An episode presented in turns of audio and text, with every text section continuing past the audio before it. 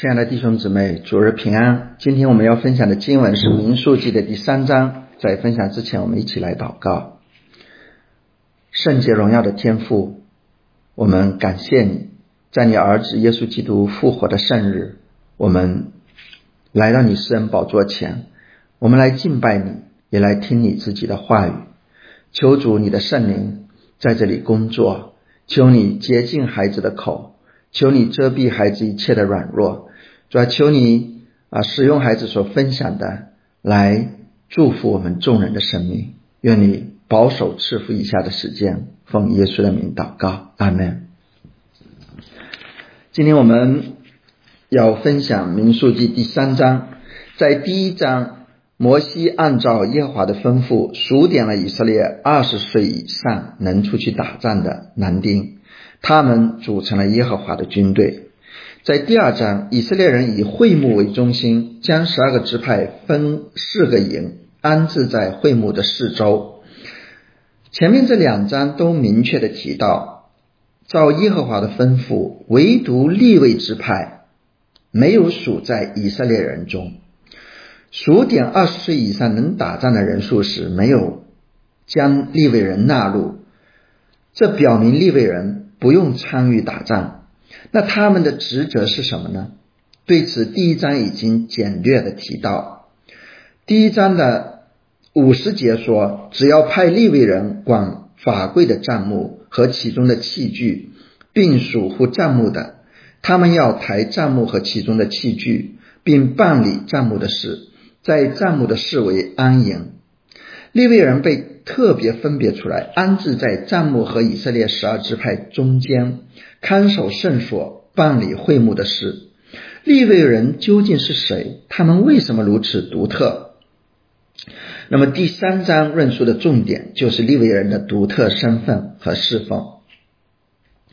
我们都知道，利未支派是以色列十二支派之一，利未是雅各的第三个儿子。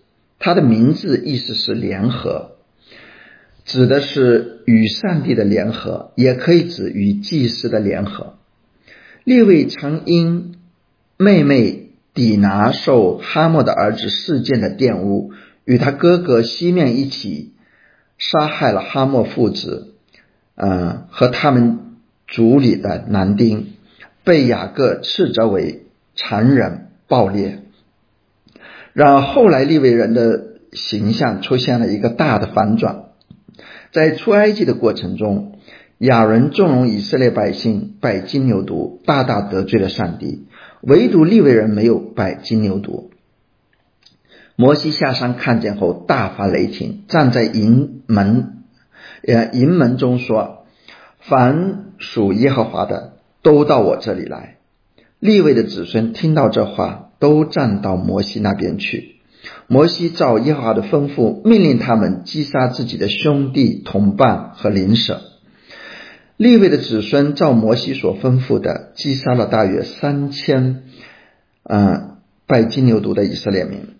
摩西说：“今天你们要自洁，归耶和华为圣。个人攻击他的儿子和弟兄，使耶和华赐福于你们。”利未人在关键的时候顺服了上帝的呼召，选择了站在上帝一边，以祭邪的心执行上帝对拜金牛犊之人的审判。后来摩西在生命记中称赞了利未人的热心，说利未人击杀自己同胞，啊，击杀自己犯罪的同胞，是因他们遵行上帝的话，谨守上帝的约。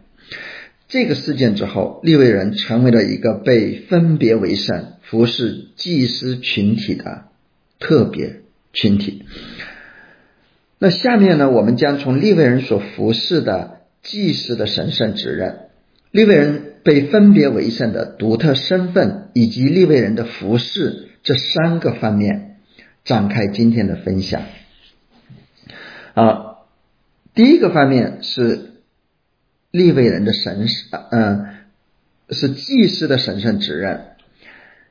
这一章经文以亚伦和摩西的后代开头，后代这个词是一个特别的用语啊，在原文当中是个特别的用语。这个词在创世纪中多次出现，所记载的不仅仅是家谱，而且往往表明一个世代的开始。人类的故事从亚当一直发展到雅各的十二个儿子，就是以色列的十二个支派。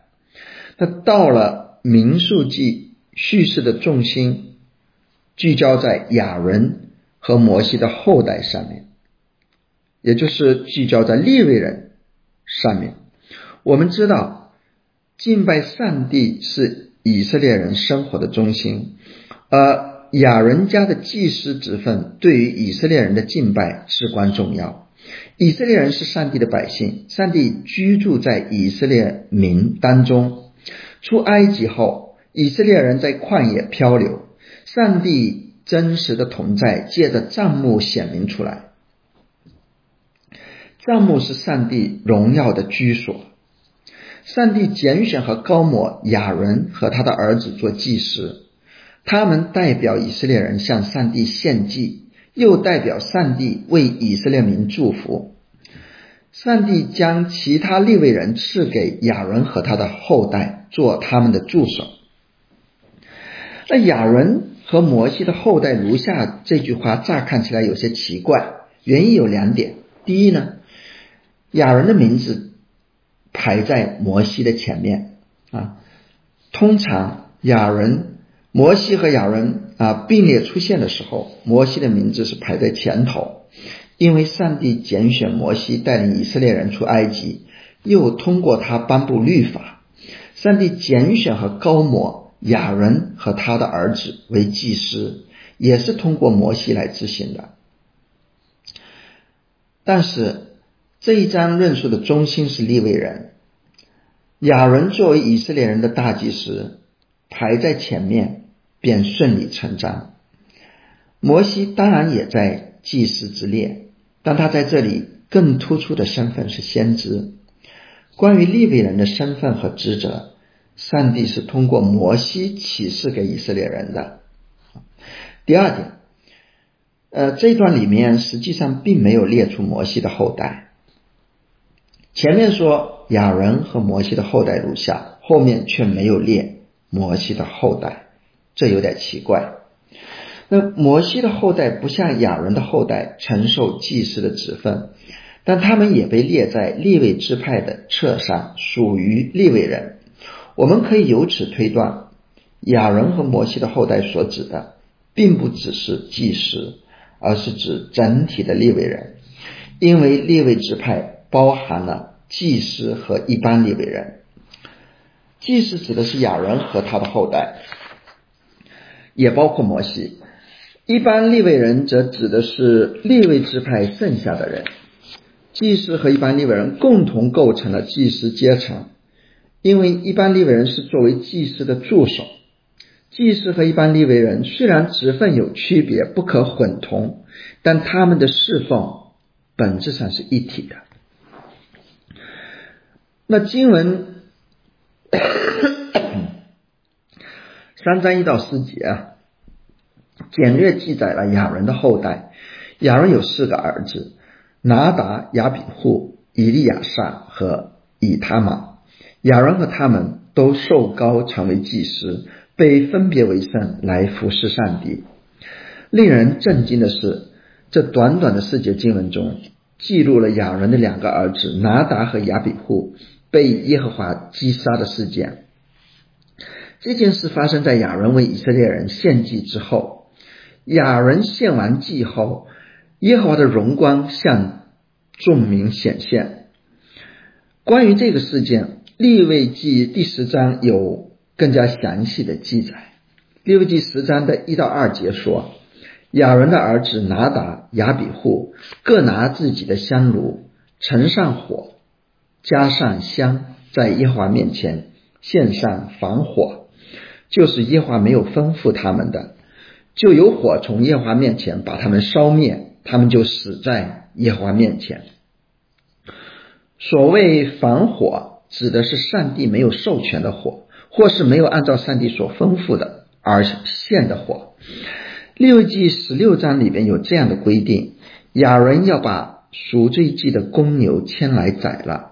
为自己和本家赎罪，那香炉从耶和华面前的坛上盛满火炭，又拿一捧捣细的香料，都带入幔子内，在耶和华面前把香放在火上，使香的烟云遮盖法柜上的施恩座，免得他死亡。拿达和亚比户可能不是从祭坛上取火，也可能醉酒进入会幕服侍。这两样都是上帝所禁止的，而他们可能两者都犯。他们在耶和华面前服侍，却不照着耶和华的吩咐。由于他们不敬畏上帝，藐视上帝的圣洁，直接受到了上帝的审判。摩西向亚伦解读了这件事。摩西说：“这就是耶和华所说的。”我在亲近我的人中要显为圣，在众民面前我要得荣耀。对此，亚伦默然无语。上帝拣选祭司进到他的面前服侍，是透过祭司使他的名被尊为圣，是他在他的百姓当中得着荣耀。如果祭司藐视上帝，不尊上帝为圣，上帝便会借着他的审判来使自己得着荣耀。祭司以利的两个儿子和夫尼和菲尼哈藐视耶和华的祭物，又与会幕门前呃伺候的妇女苟合，结果受到了同样的审判。一日之内，啊，以利的两个儿子一日同死。哈，这两件事情让我们看到。人不敬畏上帝，随从己意服侍上帝，后果是何等的可怕！呃，上帝是圣洁的，是轻慢不得的。他要我们在性情上与他的圣洁一致，在行动上顺服上帝的旨意。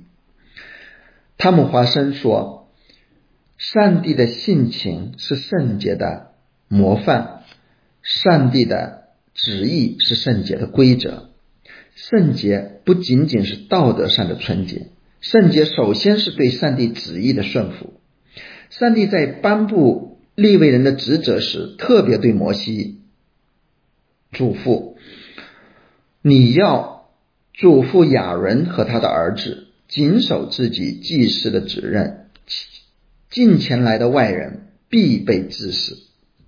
以色列人随意靠近会幕会被致死。”利未人触摸圣所的器皿和糖会被致死，祭司违背上帝的律法，随意献祭一样的会被致死。如今我们借着耶稣基督的宝血，可以坦然无惧的来到上帝的施恩座前来亲近他、服侍他，但这并不意味着我们在他面前可以随随便便。我们服侍上帝，单纯恐惧战惊。当寻求主的心意，不随从自己的私意。我们敬拜时，当心存敬畏。今天很多教会敬拜过于随意，尤其是新教的教会啊，还有有些弟兄姊妹在敬拜当中也非常的随意，习惯性的迟到。听到的时候刷手机，对上帝失去了基本的敬畏。我们忘记了新约的上帝与旧约的上帝是同一位上帝。正如希伯来书的作者所说：“我们既得了不能震动的国，就当感恩，照上帝所喜悦的，用虔诚敬畏的心侍奉上帝。”因为我们的上帝是烈火，那拿达和亚比户因陷防火被击杀，他们没有儿子继任祭司的职分，只剩下亚伦的另外两个儿子以利亚撒和以他玛在亚伦面前共祭司的职分。这是第一点，第二点，呃，分别为圣的立位人。在说明了祭司职任的神圣性和亚伦后代的状况之后，上帝小于摩西关于立位人的身份和职责。在这章的经文中，上帝三次对摩西说：“利未人要归我。”啊，第一次解释了利未人要归上帝的原因。啊，第二次，上帝在数点完，呃，上帝在摩西数点完利未人一个月以外的男子之后，让摩西数点以色列一个月以外投生的男子。以便让利未人代替他们。那第三次，上帝吩咐摩西，以色列投生的男子比利未人多出来的二百七十三人，要用赎银赎出来。此外，在民数记第八章，上帝吩咐摩西给利未人行洁净和奉献礼时，在。是提到利未人要归他，在出埃及记的十三章开头，耶华小谕摩西说：“以色列人中凡投生的，无论是人是牲畜，都是我的，要分别为圣，归我。原因在于，耶和华在埃及地击杀埃及一切投生的那日，因羔羊的血越过以色列一切投生的。”以色列一切投生的，连人带牲畜，都是耶和华所救赎的。因此，耶和华将他们分别为圣归自己。以色列一切的长子原本要在圣所服侍上帝。以色列一切投生的牲畜要被献，要被献为祭。然而，上帝在此宣告了一个新的原则：他以利未人代替以色列人一切投生的男子。以利未人的牲畜代替以色列一切投生的牲畜，这是代替的原则。接着，耶和华让摩西按利未人的宗族家史数点他们。被数点的利未人是一个月以外的男子，而不像以色列其他支派那样数点二十岁以外的男子。在古代近东，通常生命得以稳定确立是从满月开始。从一个月以外的算起，表明所有利未人都属于上帝。利未有三个儿子：格顺、戈侠和米拉利。格顺人宗族所有男子的数目是七千五百人，他们在帐幕后西边安营。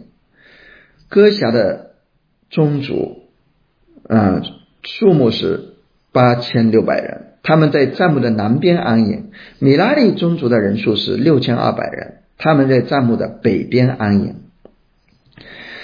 那第三十九节说，这三个宗族总人数是两千二百名。不过上面三个宗族所列的人数加起来是两千，哦，对不起，是两万两千三百人，与两万两千人不吻合。这个差别通常认为是由于抄本的问题造成的。二十八节哥侠人宗族的人数，和合本依据马索拉抄本译作八千六百人，但是七十四译本中译作八千三百人，而六百和三百原文中只相差一个子音。实际上，利未人的总人数是两千两百人。以色列。一个月以外投生的男子共有两千两百，啊，两万两千二百七十三人，比利未人多出二百七十三人。这二百七十三人怎么办？耶和华明确吩咐，需要用赎银赎出来，每人五舍克勒，一共一千三百六十五舍克勒。五舍克勒是立位人啊，是立位记中许愿的条例所规定一月到五岁男子的价值。人奉献给上帝就是上帝的仆人。如今立位人代替以色列投生的男子在圣所服侍上帝，做上帝的仆人。两万两千人是等量替换，剩下的二百七十三人没有利未人代替他们在上帝面前服侍，因此要付赎银给上帝的祭司亚伦和他的儿子。后来代赎的观念在新约中得到了扩展。彼得说：“我们得赎不是凭着能坏的金银等物，乃是凭着基督无瑕无疵的宝血。”那被上帝分别为圣的利未人，他们全然属于上帝，他们没有产业，耶和华就是他们的产业，他们所有的牲畜也全然归于上帝。利未人代替以色列投生的。利未人的牲畜代替以色列一切投生的牲畜，将投生的归给上帝，就是将最好的归给上帝。我们将最好的归给上帝，表明我们所有一切都是上帝的。玛利亚打碎玉瓶，倒出极贵重的真纳达香膏，膏抹耶稣，并不觉得枉费。我们思想一下。什么东西对我们来说是最宝贵的？我们愿意献给主吗？是你的工作、你的财富、你的恩赐，还是你的儿女？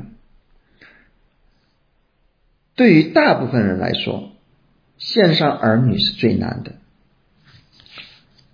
据说唐崇荣说过一个故事。嗯，说有一位美国的父亲，他有三个儿子，老大和老二都天资聪慧，前途无量，老三则资质平平。这位父亲对老三说：“你去读神学院做传道人吧。”老三回答说：“爸爸，为什么不让哥哥们去呢？不是都说要把最好的奉献给上帝吗？”与这位父亲形成鲜明对比的是一位英国的寡妇，她养了三个儿子，三个全奉献给了主，老大、老二、老三一个接一个去非呃去非洲宣教，一个接一个在那里殉道。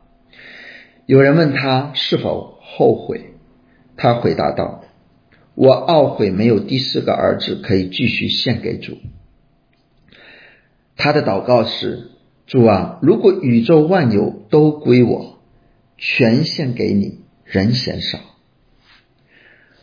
我们没有几个人有和这位寡妇一样的心智。求上帝怜悯我们，从基本的做起，将丹纳的十分之一献给神，将主日分别为圣献给神。如果你风华正茂，趁早将你的青春交给主，不要等到年老发白、身体衰残的时候。如果你正值壮年，不要说等到我退休之后再来服侍主。如果你时常为孩子的前途焦虑，想一想自己是不是没有把孩子的一生交给主、献给主。上帝将他自己最宝贵的独生儿子赐给我们，用他的宝血买赎了我们。我们也像利未人一样，被分别为圣，归给上帝，全然属于上帝。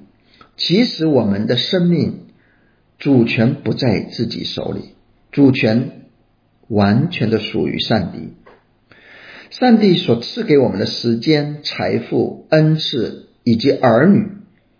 我们不过是管家，我们并不拥有主权，因此，我们应当将这所有一切分别为圣，归给上帝。好，第三点是立位人的服饰。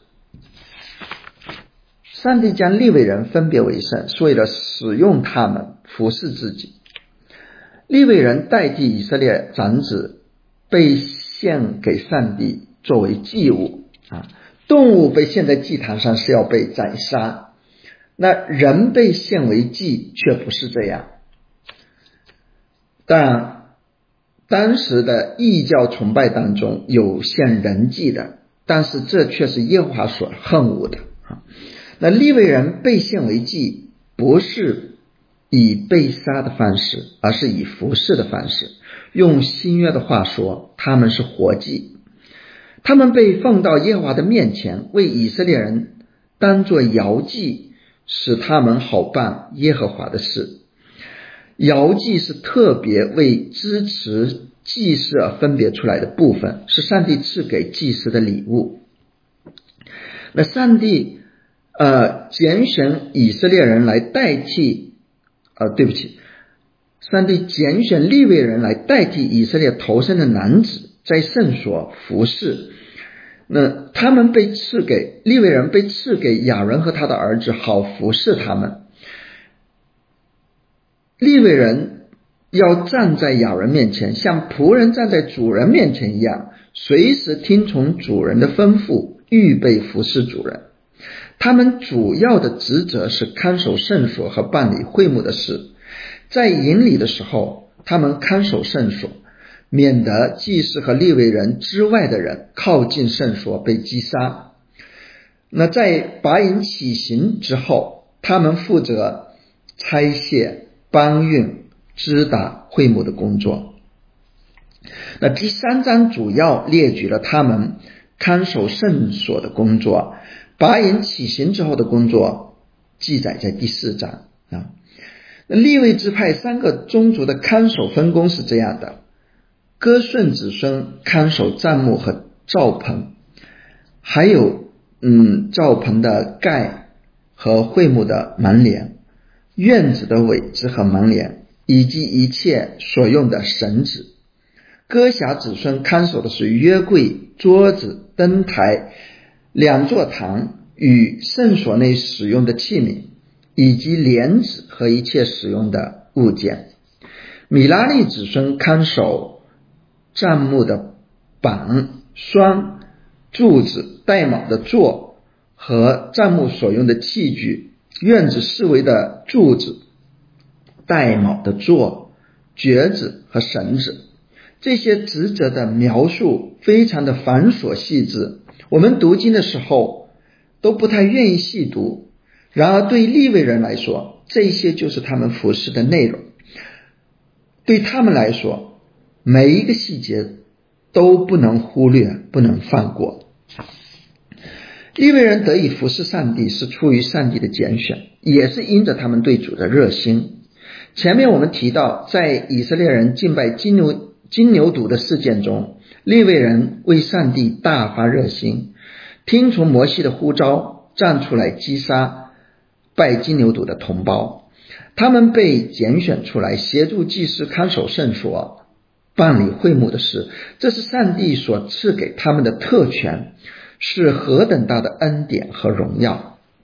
今天我们所有蒙恩得救的人，因着耶稣基督的救赎，都可以在上帝面前服侍他。我们被从仇敌手中拯救出来，是为了能够终身在上帝面前坦然无惧的以圣洁公义服侍他。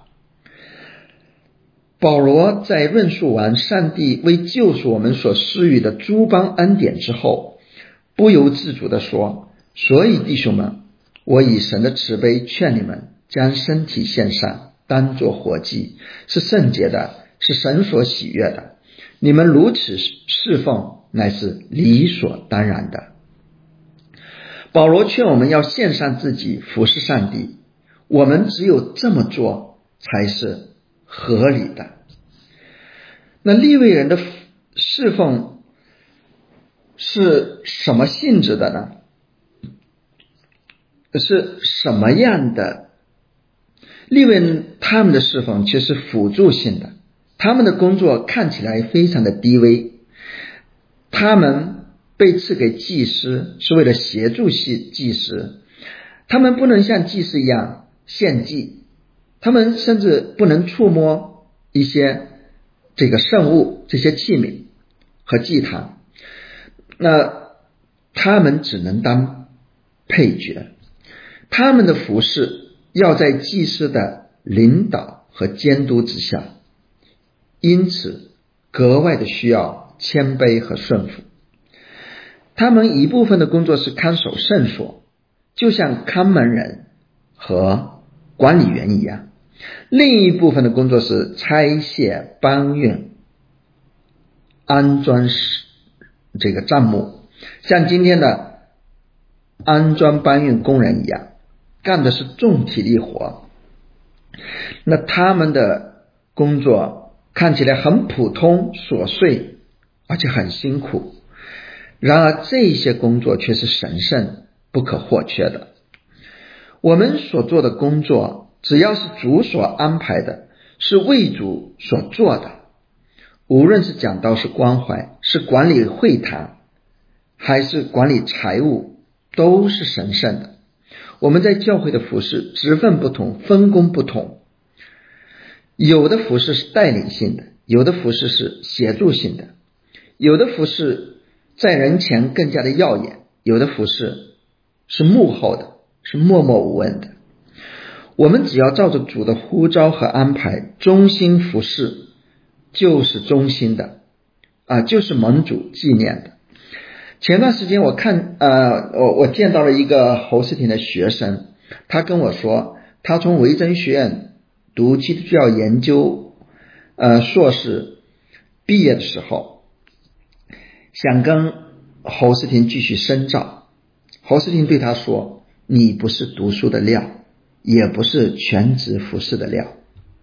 他当时听完，心里非常的委屈难过，哭了很久，消化了很久。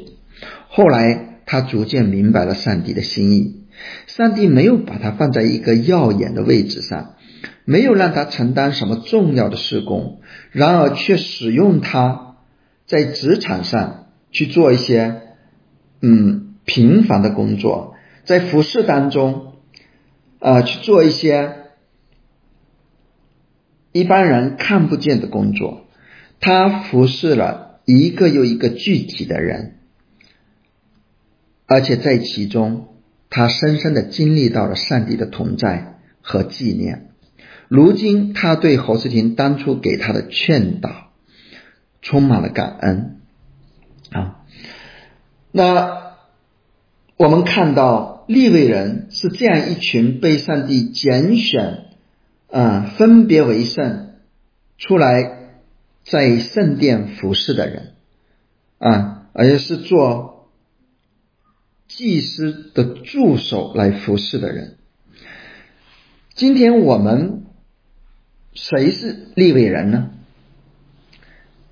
啊，其实一切蒙上帝拣选。借着圣灵得以成圣，呃，蒙主耶稣基督宝血所洁净的人，都是被上帝分别为圣的立位人，都属于具祭司的群体啊。那使徒彼得说：“唯有你们是被拣选的族类，是有君尊的祭司，是圣洁的国度，是属神的子民，要叫你们宣扬那招你们出黑暗入奇妙光明者的美德。”愿我们，呃，这些门招的人、门主恩典的人都不忘记自己被主分别为圣的身份啊！愿我们都乐意，嗯，像利未人那样热心而谦卑的来服侍我们的上帝。阿门。好，我们一起来祷告，天父。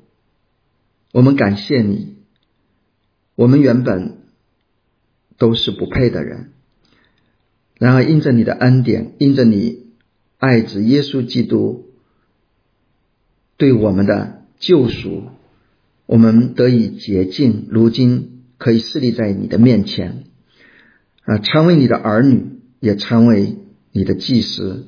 天上的父，我们感谢你，求你。使我们认识到自己是有君尊的祭司，认识到我们身份的宝贵，也认识到你救赎我们是为了侍奉你。求你使我们能够再一次的把自己摆在你的祭坛上，愿意全然的分别为圣归你，愿意啊听从主你的安排，无论你让我们啊。从事怎样的服饰，在什么样的岗位上，我们都愿意谦卑的、忠心的、热心的来服侍你。求主，你在我们中间兴起更多的工人。我们谢谢你，听孩子的祷告，奉耶稣的名，阿门。